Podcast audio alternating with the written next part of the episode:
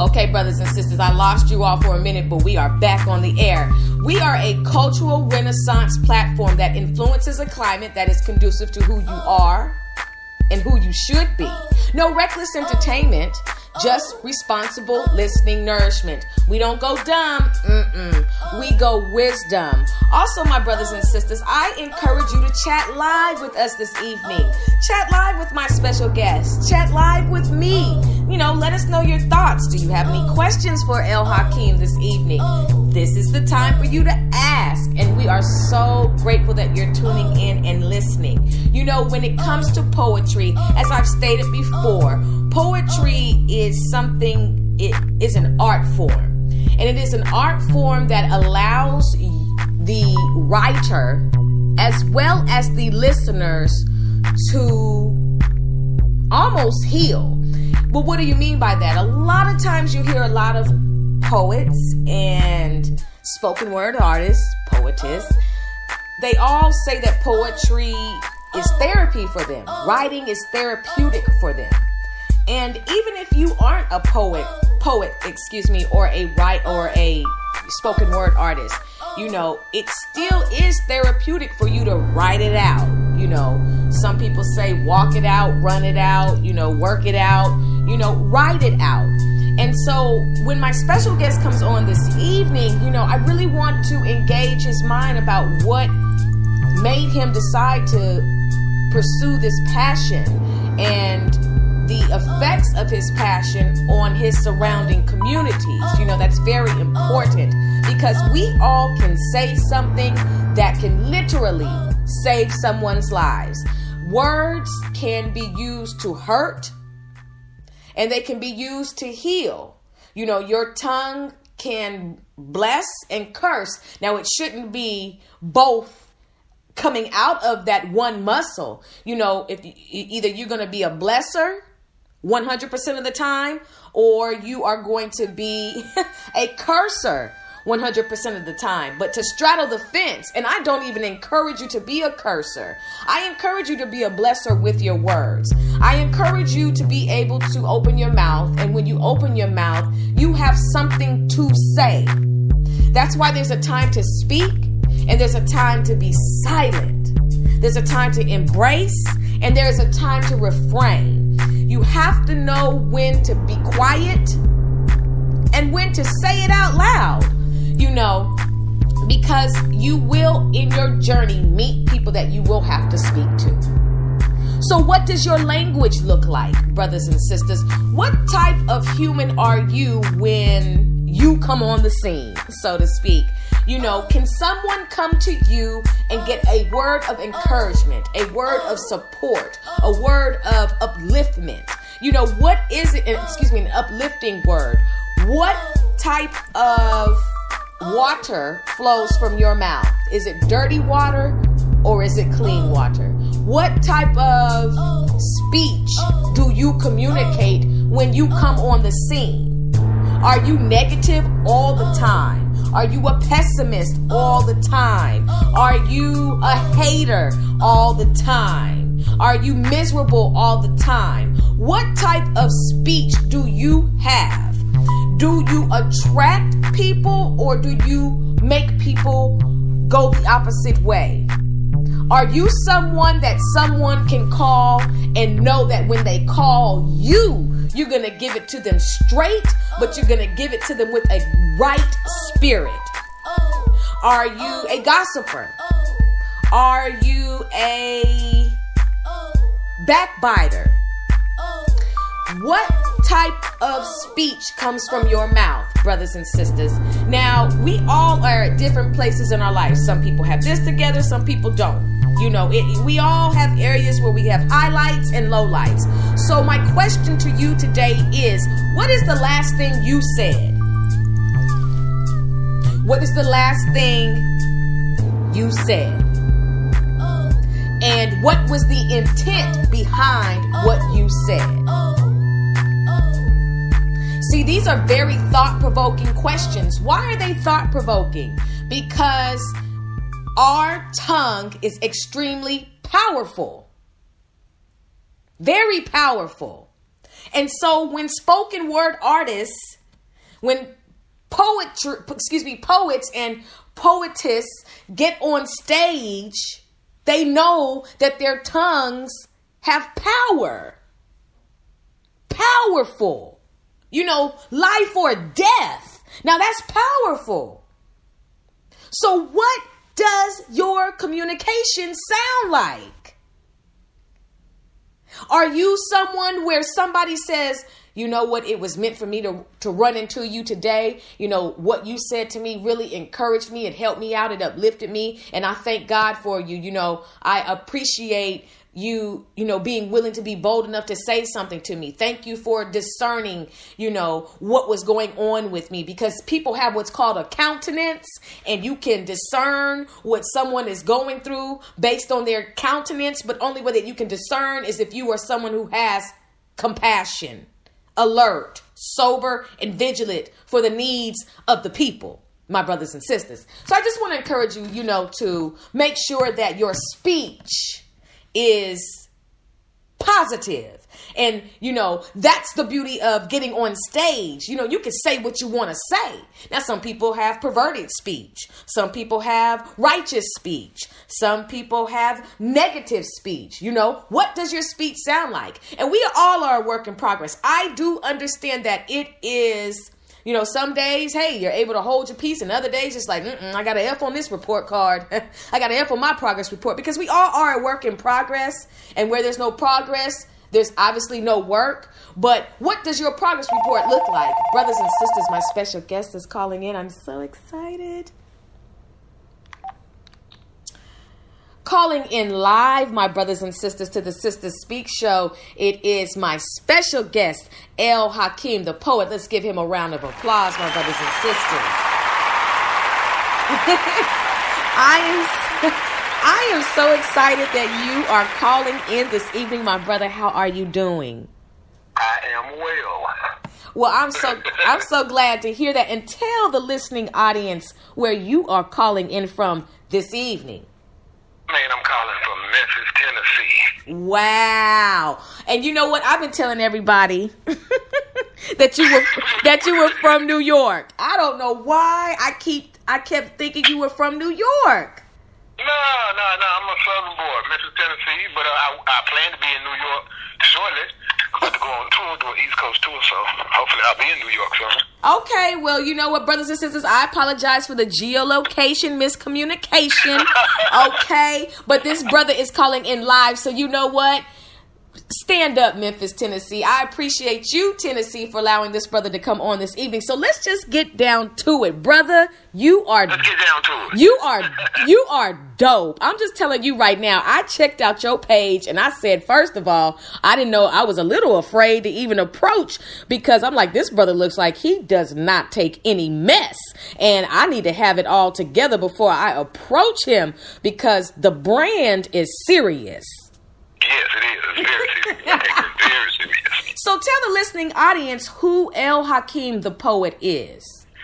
Well, El Hakim the poet is a native Memphian that has committed his life to provoking thought because I understand that things happen in a certain order thought, speech, action. Mm. Before you do anything, before you say anything, you think about it. Mm-hmm. And then after you think about it, you speak about it, whether it's internal dialogue or speaking to someone else. And then when words are put into the universe, action takes place. Yeah. So that's, that's basically who I am. You know, I'm a poet from Memphis that's really trying to use my gift, my talent, to uh, inspire, uplift, and provoke thoughts.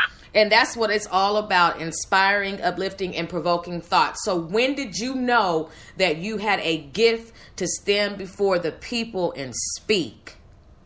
Um, now, this might be kind of funny. we got a certain tradition down here in the South yes. that happens uh, on Easter Sunday. Mm-hmm. I don't mm-hmm. know if if y'all do this in your part of town, but uh, in the church I grew up in, uh, each Easter Sunday, uh, the kids and sometimes the teenagers, they um, they they get up and recite what's called Easter speeches. Indeed. Are you familiar with that term? Very familiar. and uh, it was just something about me, right? Uh, as a kid, and, and I did it like uh, consistently. They would give me a little, you know, three or four, five line poem, and uh, it just wasn't enough for me. And uh, I would memorize the poem, and then I would secretly always add a couple of extra lines, mm-hmm. never lines, mm-hmm. and uh, that that's that's as far back as I can detect it. But uh, like all through my life, my teenage teenage years, and growing up as a young man, talking has never been a weak point for me. I, Yeah. I've always I've always been able to express myself, and I've never really been shy. And uh, I was always fascinated by preachers and pimps. Mm. And and uh, I mean, it's a strange combination, but it's like it's the ability to communicate. I love to talk. Uh, I'm a big reader, and um, it just came out. I was actually, to tell the truth, I was actually well into my twenties before I start started like officially writing. Uh, all throughout my younger years, I was known for writing a really, really good love letter. You know what I mean? Yes. To my little girlfriends or whatever. so I've always been handy with a pen. Mm-hmm, And um, but I heard Gil Scott Heron Mm-hmm. in the early '90s. You familiar with? Yes, I am. Yes, and uh, I I'll never forget it. I was riding, and uh, I was listening to the cassette, and uh, it just something. It just, I heard her voice. It was like, man, I could do this. I bet I could do this. Right. And uh, I started writing, and then I would, you know, be on the street corner, at the barber shop, at the, you know, just doing my thing wherever people would listen to me. And um, around the time Love Jones came out, Yes. um, that's when Memphis uh, got his first, I guess, official black coffee shop, Mm. or, or coffee shop that was black owned Wow. and uh they did uh they were having an open mic and uh somebody suggested that I go down there and read some of my poems and, and it just kinda took off from there. It went from a hobby to uh some you know, to some I found out I love to do and now it's at the point where it's actually a business now, so That is absolutely amazing. And you said, you know, the focus of a pimp and preacher, and you also said that's a weird combination. Sometimes that's one in one. yeah, I got a piece that covers that too, so you'll have to hear that piece. okay, I, I, I, I'm glad. I'm glad about it. So when you step up on the stage, what is the most common reaction that you receive from the listening audience? Um, um, a new audience. Most of the people in Memphis are used to me by now because I've been doing this over 20 years. But uh, Oh, a wow. new audience, um, I guess uh, all would be the response. It's like uh, they don't know what to do because I really don't look like. Well, I don't think so. Anyway, I don't look like what I talk about mm-hmm. or how I talk about it. mm-hmm. And uh, and it's just like um, it's just for for a moment there's a off in the room. Because I, I, how I write, I always have a strong opening line or a real thought-provoking opening opening line, Yeah. and uh, to kind of like punch, you know, to get you on my side right quick. but it's like uh, the common response that I, you know, for for a new audience is, is just uh, it's like it's like, you know, the expression is like, did you hear what he just said? That's the expression they have on. Yeah. You know. Yeah, I like those. I like the jaw droppers. I like the ones where you just they just are, you know, eyes wide and just mesmerized by, you know, how bold you, you know, your speech can be. And that's that's one of the I think for me one of the most gratifying things that come from the audience is just the fact that you can captivate them with your words, with your presence and with your spirit. And you know, that has a lot to do with commanding attention. And so, you know, with your subject matter, what are the three issues today that El Hakim, and I apologize for mispronouncing your name earlier, that El Hakim is concerned with today in the last days of 2017? Um, how can I answer this? Uh, it's, it's to tell you the truth, and to be totally honest with you, there's only one real problem. okay. and I, I just discuss it from various uh, perspectives. Okay. But uh, the one real problem or uh, subject that needs to be addressed, from my perspective, Mhm. is the system of white supremacy, which is racism. And a lot of people get uncomfortable when I say that, but when you hear my work, it, it's not like I'm just banging, around, you know, just running around banging on tables. But throughout my life, I've always been trying to figure out what's really going on. Right. And so, like everything, everything that I write, even if it's just a, uh, what they would call a love poem, you know, like from a guy to a girl. Mm-hmm. Uh, it's when I write in some shape, form, or fashion. I'm trying, I'm trying, I'm attempting to counter systematic racism. Yes. So it's like I don't have three; it's just one. I hear you. No, no, no, and It's that's like that's where I come from with it. And, and but you know what? There's a lot that is right right within what you just said. And you know, the thing about it is, you know, people it's so funny how people can be uncomfortable with what they discuss privately. You know, you're, you're uncomfortable publicly about something you have had several discussions about privately. You know, and and white supremacy is a fact. It is ever present.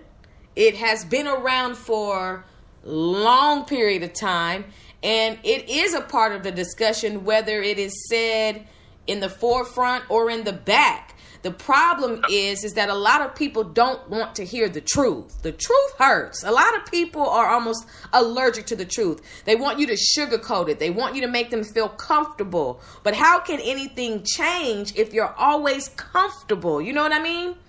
I know exactly what you mean. And uh, just to clarify a little bit, uh, go ahead you know, they, they do a look kind of like uh, it'd be almost like rhetoric where they just rammed it on. But when when I say I'm I'm countering white supremacy, that is really not where I'm coming from. Like if you look at my material, uh, it's very, very, very, very, very, very, very articulate. Now I speak slang, but the point I'm making is very articulate, and I don't just sit up and say the white man this, the white man that. Right. Matter of fact, you never heard me say that at all. What right. I do is when I see or I become aware of a situation or a topic or something. I discuss it almost like a as a therapist. Hmm. Hmm. That's, that's, how, that's where I come from because I'm trying to get people to think about what they're really doing. Wow. And let, let, me, let me give you like an opening line of uh, one of the pieces. Please do. Um, this is gonna be real quick. Um, no, uh, take your time. Take your time. Uh, Go ahead and take your time. Ain't no real quick. Take your time. Ah, okay, okay. Young black man sinking in quicksand. With both hands, he's reaching for a rope. But what he don't realize is the other end of that rope is tied around his own people's throat. So he sits back and he watches them choke. Mm. He sits back, rides a fat Cadillac, and he watches them choke. He sits back, rides a fat Cadillac and counts his stack and he watches them choke. He sits back, rides fat Cadillac and counts his stack from selling crack and watches them choke, smoking that dope. Smoking that dope. Smoking that dope young brother told me, Hakim, living in America, being broke ain't no joke. I said, look, bro, neither is killing off your own folk. Mm. Participating in genocide just so you can ride. Being an agent in chemical warfare, and you act like you don't care. You say you the man, but you selling yam for Uncle Sam. Well, I be damned. Niggas is still slaves, digging their own graves by the way they money made.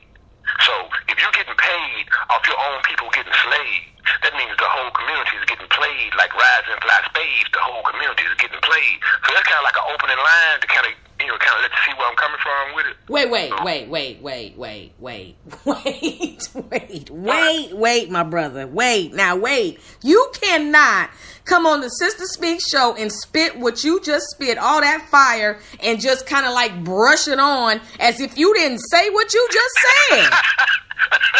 As if you didn't say what you just said. Wait a minute now. I'm sitting over here relishing and basking in everything that you just said. And you talking about, so that's just kind of like an opening, like kind of like, kind of like nothing. Uh-uh. Oh, okay. Now, wait a minute. Let me get my composure here. My brother, my brother. Yes, ma'am. That, let's talk about this. Let's talk about this. That right there was absolute, one of my favorite terms, fire, uh, but it was fire with a profoundness to it. Like, okay, let's talk about it. What was going? Let, okay, well, obviously, you you uh, uh I don't even know where to begin because I'm just absolutely in. Here it is, awe. I'm in awe. want to let me, let me tell you where I'm coming from? Yeah, go ahead. Go ahead. Okay, um, I don't know if you're familiar with this uh, with this guy, but he was like one of the legendary drug dealers out of Los Angeles. He, he went by the name of Free, excuse me, Freeway Ricky Ross. Yes, Freeway Ricky Ross. Yep. Okay. Yeah, well, back in the '90s, um, I'm always reading. I used to get subscriptions from papers from every city. You know, just anything I could read. But um, I think this was a paper out of Phoenix, uh, Arizona, and uh, this is like like mid '90s. Um, some investigative reporter busted open the whole thing about crack and how crack came about in America. And, you know, just long story short, come to find out, it was it was it was almost like a government subsidized operation where uh, crack cocaine was put on the streets of America to finance a uh, a like a, a, a rebel overthrow in Nicaragua Nicaragua. Hmm. And and and Ricky Freeway Ricky Ross was like one of the key players. You know, he was one of the uh, one of the most, I guess, uh, productive, if, that, if the word can be used in this sense, productive drug dealers to fund that that, that rebellion in, in uh, Nicaragua. You know, he thought he was actually working with a real plug, but all the time he was working with the CIA. Wow. So that's where that piece came from. Like I said, that was just that was like a piece of the intro, but uh, the name of the piece is SEMAG, S E M A G, and what that is is the word games spelled backwards, because that's how you know drug Wow. dealers play the game. You know, you go make all this money, you end up in prison or dead. So that's kind call that backwards hustling down here in Memphis. so uh, so that's what that's that's where that that's that's where that whole that come from. And like I said, I like to start out with a strong opening line so I can get everybody's attention. Yes, So they can really really hear what I got to say. So that's what that piece leads up to. It leads up to SEMAG. Game spelled backwards. Because uh, at, you know, by the time I finish the piece, I clearly show you how selling crack and being a big drug dealer and all that is actually working working against yourself, no matter how good it looks. So Wow. that's where I'm coming. from. Did that help out a little bit? oh my goodness. Like, you know, I'm just really smiling from ear to ear because to have you on the show is absolutely a blessing. Uh, brothers and sisters, you are listening to some heat this evening. Oh, take notes. I, look, pull out your pencil, your pen, and your notepad, and I need you all to take notes this evening because this brother is dropping a lot of wisdom, a lot of knowledge, and he's very articulate. Uh, excuse me, articulate yet down to earth. So we are very, very grateful that we have El Hakim, the poet, on coming to the stage. For those of you who are just tuning in live to the Sister Speak show, welcome, welcome, welcome. Okay, so with that piece. What is the reaction from our brothers and sisters? Have you ever had anybody say, "No, you're wrong. That's not what's really happening. It's just it's just talk." Or do you have any of our people ever coming against what you're saying? Uh, well, not not really, because like the whole piece, it uh, you can't, you can't argue with it. And like how I write, I put you in a position where in order to argue with me, you got to you prove me, you prove to, to whoever listening who you really are. I, I, I take my time. I write. I mean, I work on pieces. Like literally, I have a piece that I'm really just introducing into my like performance repertoire. Uh, that I actually I've been writing that piece about five years. Wow. Because I, it's almost it's almost like a. I'm gonna tell you what happened. In the early years, I said something one time at a performance at a little coffee shop, and I really didn't know what I was talking about. and uh, a nice little lady checked me on it. Wow. She wasn't rude, but she just asked me to like, where'd you get that from? And I didn't. I couldn't answer. And uh, and I said to myself, that day, this will never happen again. So I actually like, you know, I write fun pieces and all that, but like my serious pieces, I actually do research. Yeah, you have to. Yeah, so because I, cause I'm serious about what I'm doing, and uh, I just I'm serious, and I and I, and I want to I want to know what I'm talking about so I can convey to people what I'm talking about. And like this particular piece I was telling you about is called the Bluff City Blues, and uh, Memphis, the nickname for Memphis, Tennessee, is the Bluff City because how it sits on the Mississippi River, and Memphis Memphis is known, you know, for uh, blues. Excuse me, uh, you know, Beale Street and all that known for blues music. Right. So I took that and played with it, and it's like a uh, it's religious, political, uh, economic, uh, social. All it is like a probably a, a nine minute piece, and uh, I just wasn't in no hurry to write it. You know what I mean? And uh, man, I could be riding down the street and I see something.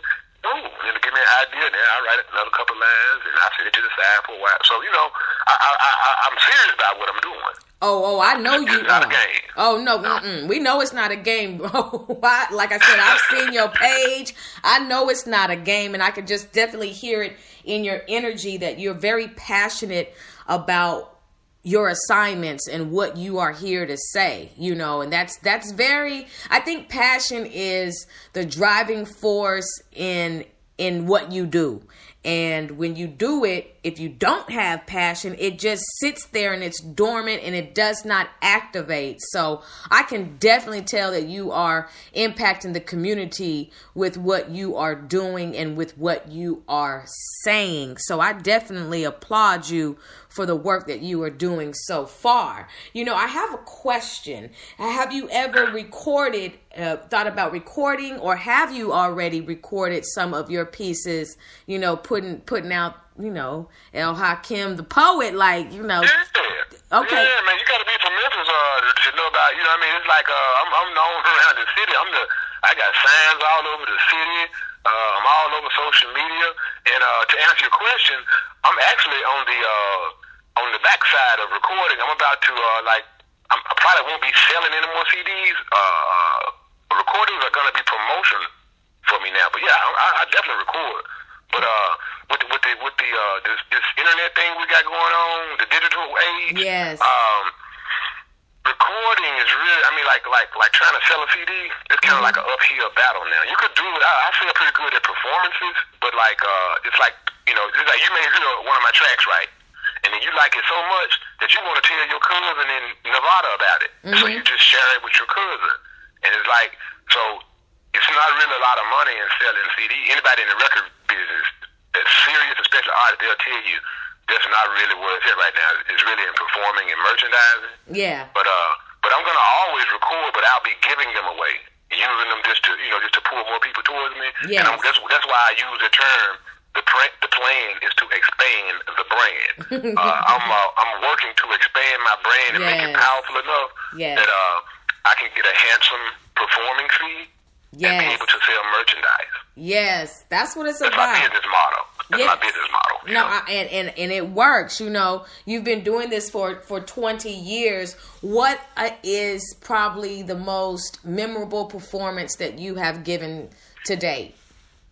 Um, I got a couple of mem- memorable ones but for different reasons. One of the most, the first one that, that jumps out, um, when I first started doing poetry, as, as, like taking it serious, performing and just writing on a regular basis and doing it, I always had a uh, a fantasy or an idea.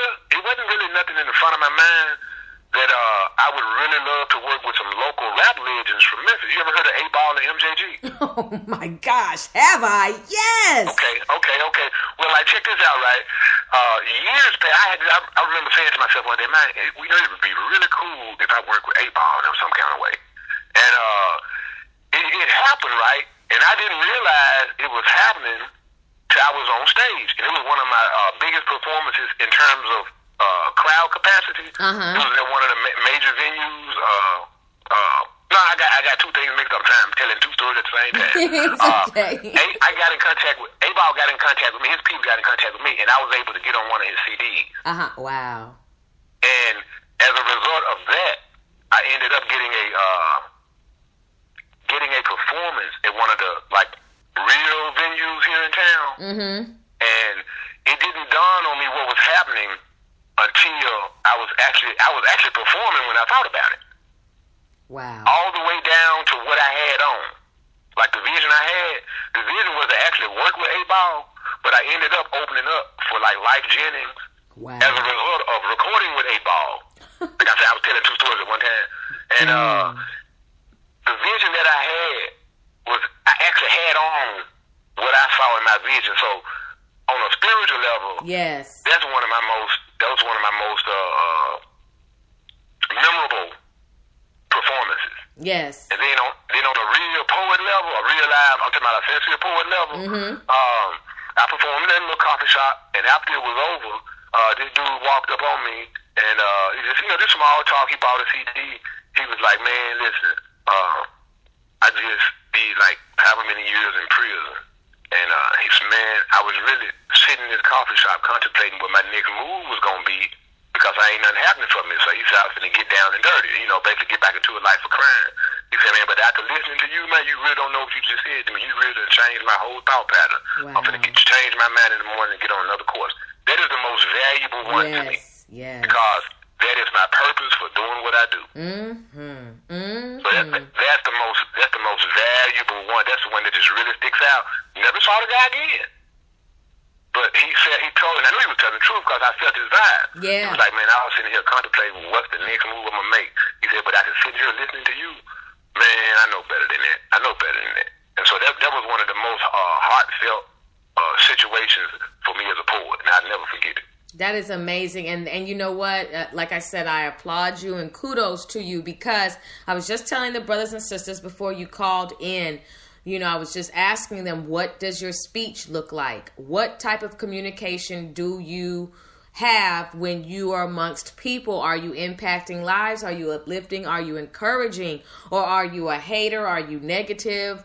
You know, are you cursing people? You know, how do you use your tongue and is it saving lives? Because poetry can save a life, whether it's the life of the poet or the life of the listener because you have an opportunity to express what you've been through and who you have become as a result of what you've been through. And then you're able to have this level of discernment because of just your own journey. And there's somebody in the room who will feel like you've been following them because it's so accurate. It's so like pinpointing directly to my soul what it is that you're saying and what you're saying is having such a dynamic impact on me that my life has changed forever and that's what it's about and so for that brother you know it was that was nothing but a, des, a divine design that was predestined for him to come in there to hear you speak and to have his mind change. Do you understand how powerful? I, I, almost, I almost like I probably did, but it's like I was almost in tears because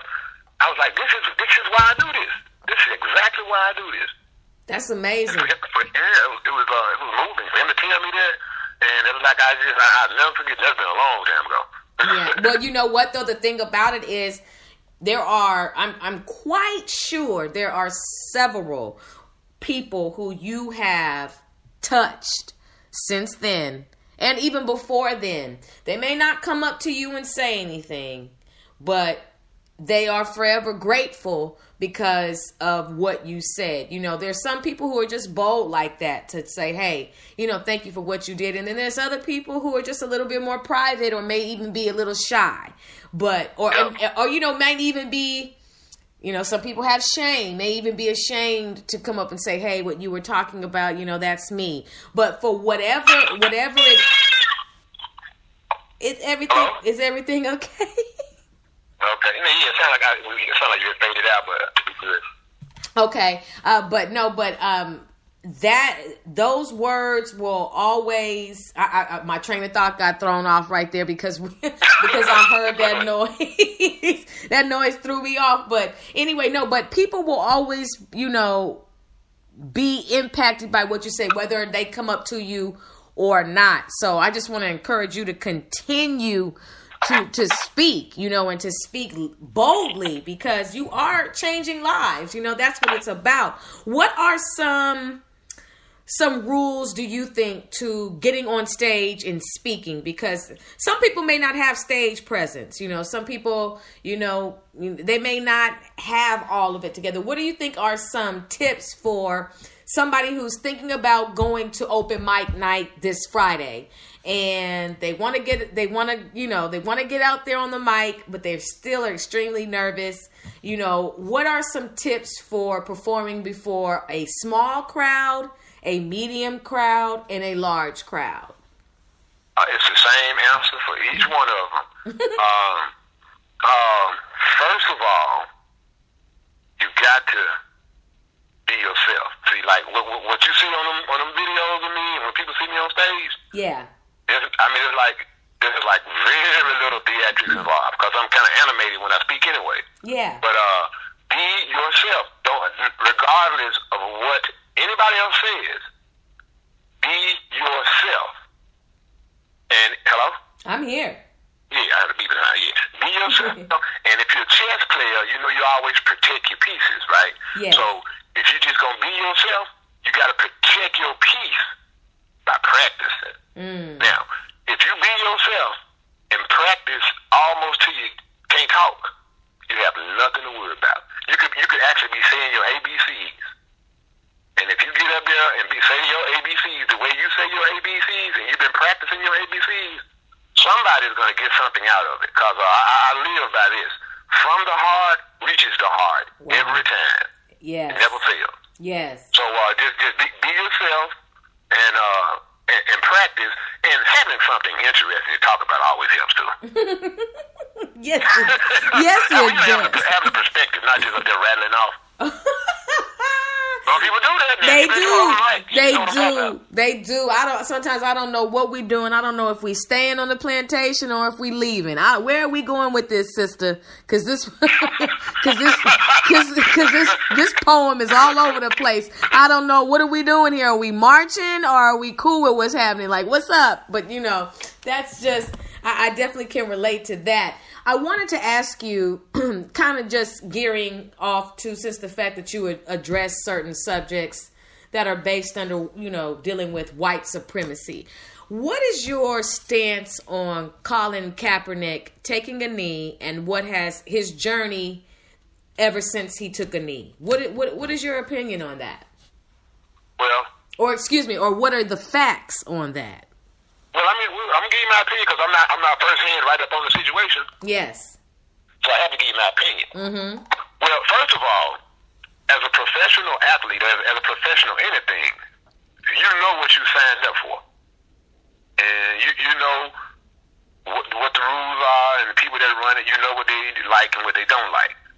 But also, another note, Muhammad Ali said something years ago, uh, and uh, I'm not, I can't quote it verbatim, but he said something to the effect that there comes a time in life that where you take a stand, and when you take that stand, it could very well be some compromises that come behind that stand. Hmm. So to answer your question, I don't have like a particular uh, uh, point of view on the Colin Kaepernick because I feel like as black people and uh, people of color in America, we everybody got the right to say what they want to say because we we been we been we got played out real bad. Oh yeah. So yeah, so so uh, he has a right to do that to say what he wants to say.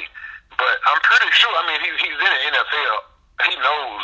He knew he was going. Something was going to happen. And then at, on another note, I, I discuss things in layers.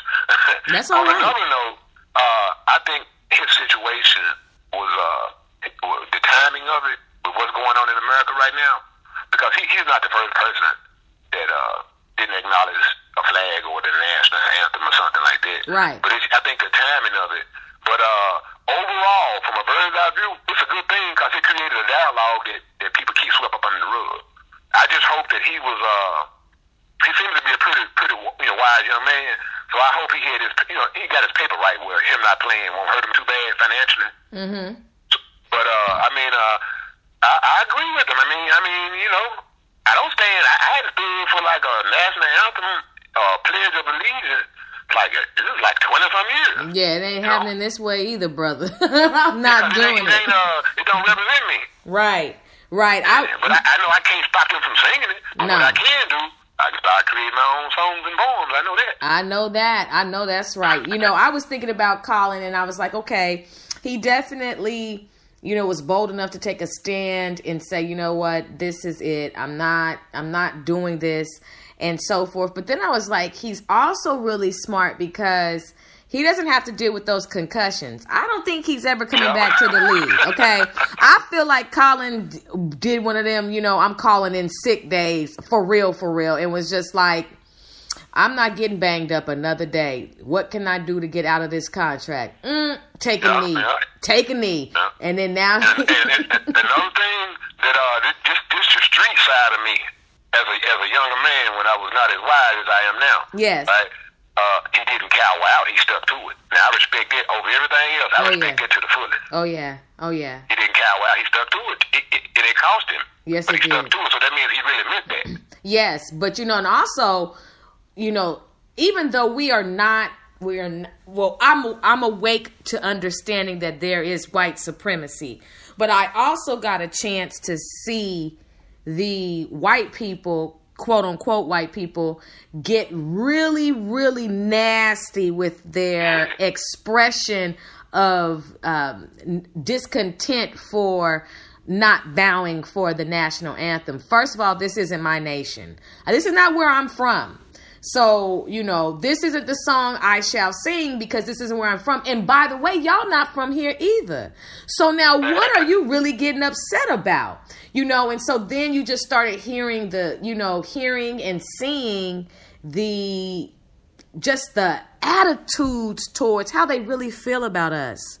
You know. I love it though, see, because the stuff that I talk about and people be like, man, they did bad. I love it when it show itself. Oh, It yeah. don't bother me. I'm beyond the emotions of uh, Oh, yeah. I'm beyond it. It doesn't bother me at all because I don't argue with stop signs because stop signs don't change. That's right. You, you feel me? No, that's so it's right. like I'm, I'm glad. I'm, I'm, I'm, you know, I'm, I'm not glad that he lost his, you know, his income.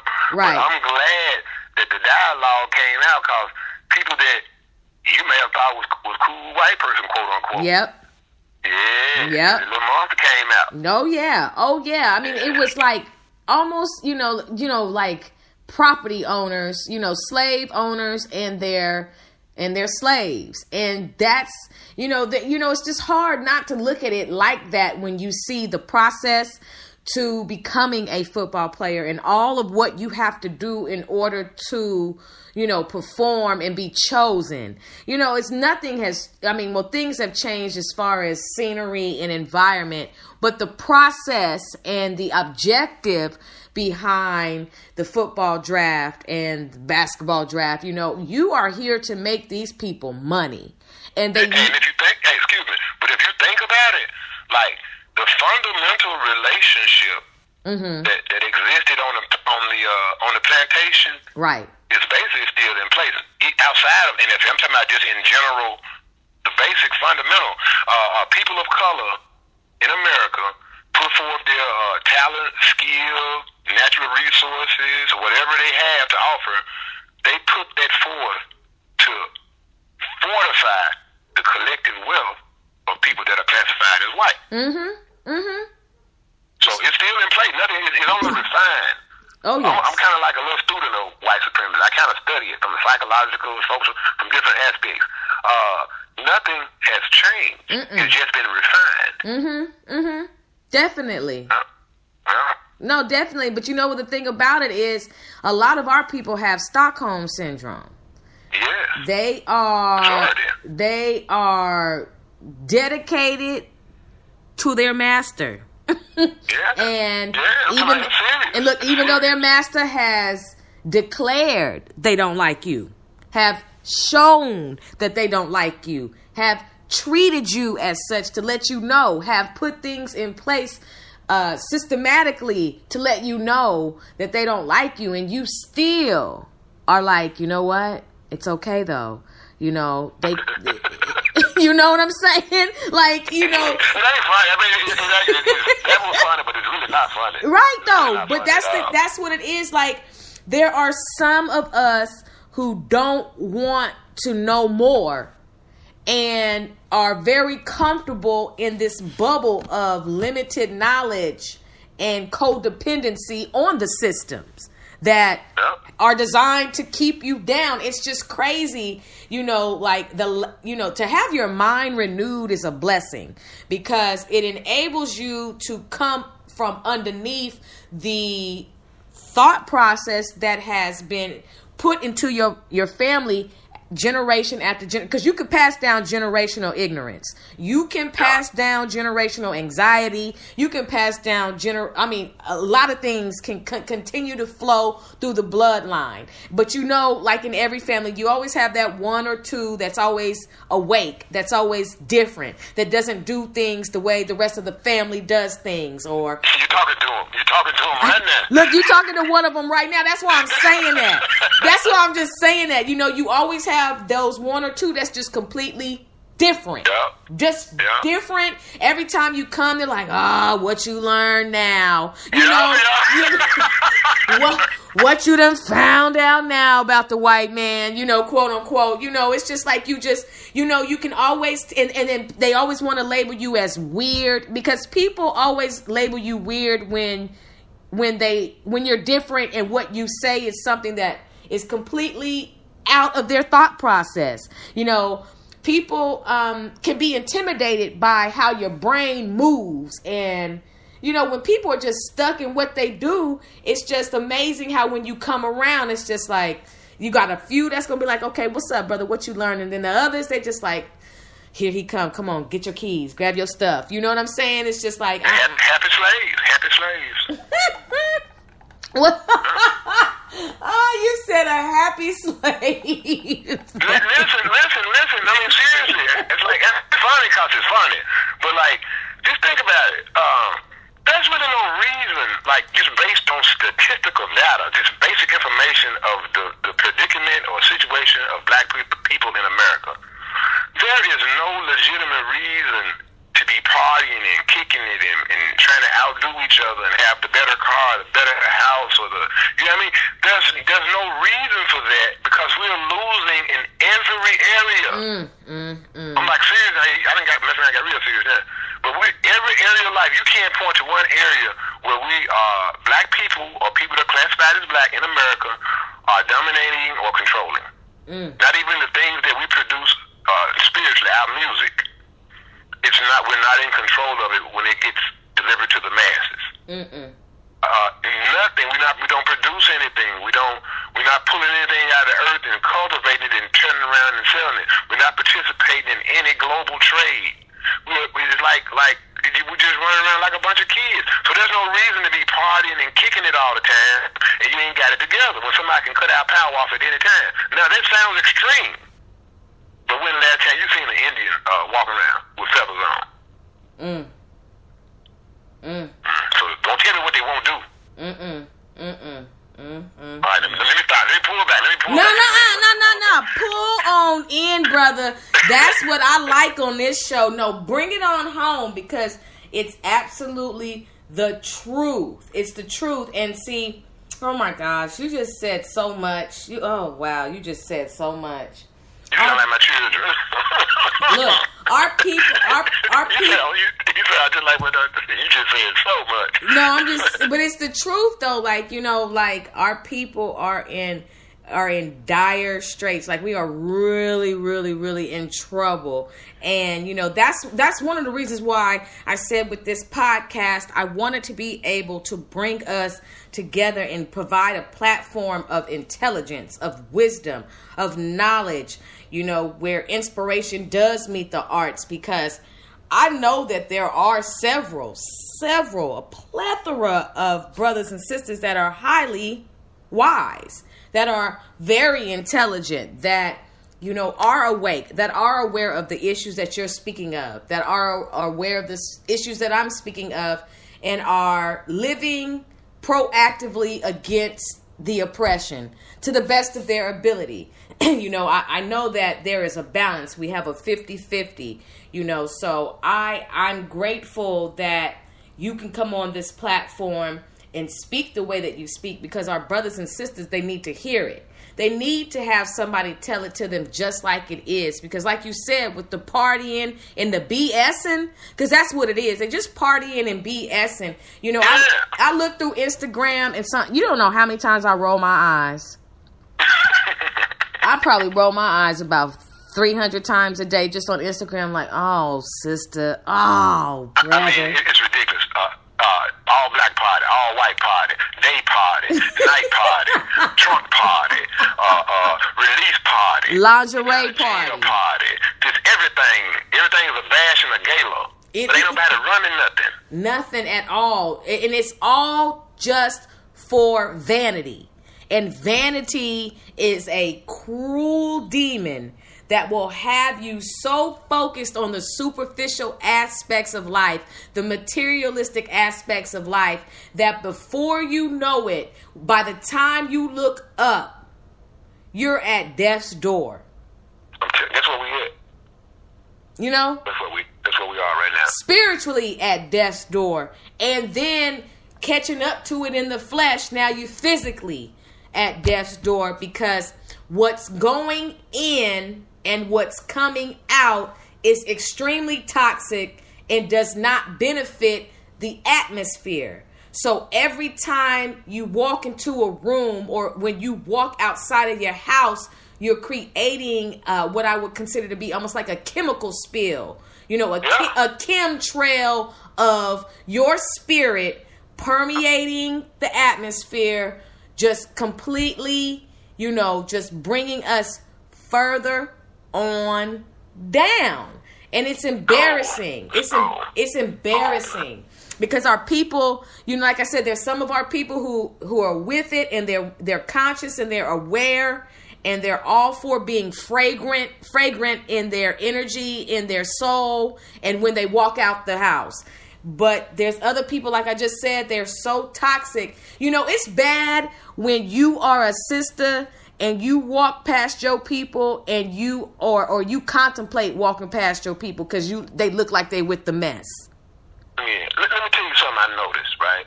Uh, the, the, the system of white supremacy has refined itself so well that for somebody that never uh, like paid attention to history, it actually looks like uh, people that are classified as white have not done anything. and the, the things that they used to do to uh, keep us in an inferior state, they don't do anymore. They actually donate money to situations now. The reason why, because we have been so well programmed and trained that we do it to ourselves. I, I also paint. Uh, I'm, I'm a painter as well, right? Well, congratulations. And, uh, I have this series called uh, When the Sun Goes Down, A Mother's Worst Nightmare. Fun spelled S-O-N instead of S-U-N. Mm-hmm. And if there's a then and there's a now. And in the then, uh, I mean, just if I could just paint the picture with words, it's, uh, it's basically a, a hanging, a hanging celebration. You got a black dude hanging off a limb, and you got white people standing around. Mm. All true punishment that uh, that the white supremacists of past used to inflict upon us. The killing, how we deal with women. That's how the slave master used to deal with black women. Just they just she's an object. You just pull her out here at night and bring her around the house. You know what I mean? She's called a bed warmer. Okay, now listen to the music that's being produced by black young black males today. You know what I mean? And it's like the, what what they did to program us, it works so well that they don't have to do it no more unless they really want to. Want to have them a little fun. They just snatch somebody up and take them somewhere. But for the most part, we do to ourselves what used to be done to keep us in an inferior space. Wow. And that's crazy. That's crazy. And you know That's what? Insanity. And you know what? It it it, it is true because it's like being abused emotionally. If uh if if someone is abusing somebody else emotionally, they keep abusing them, abusing them, abusing them, breaking them down, breaking them down. More than likely, that person who has been abused will then become an abuser and will and will then begin to inflict what has been inflicted on to them to someone else.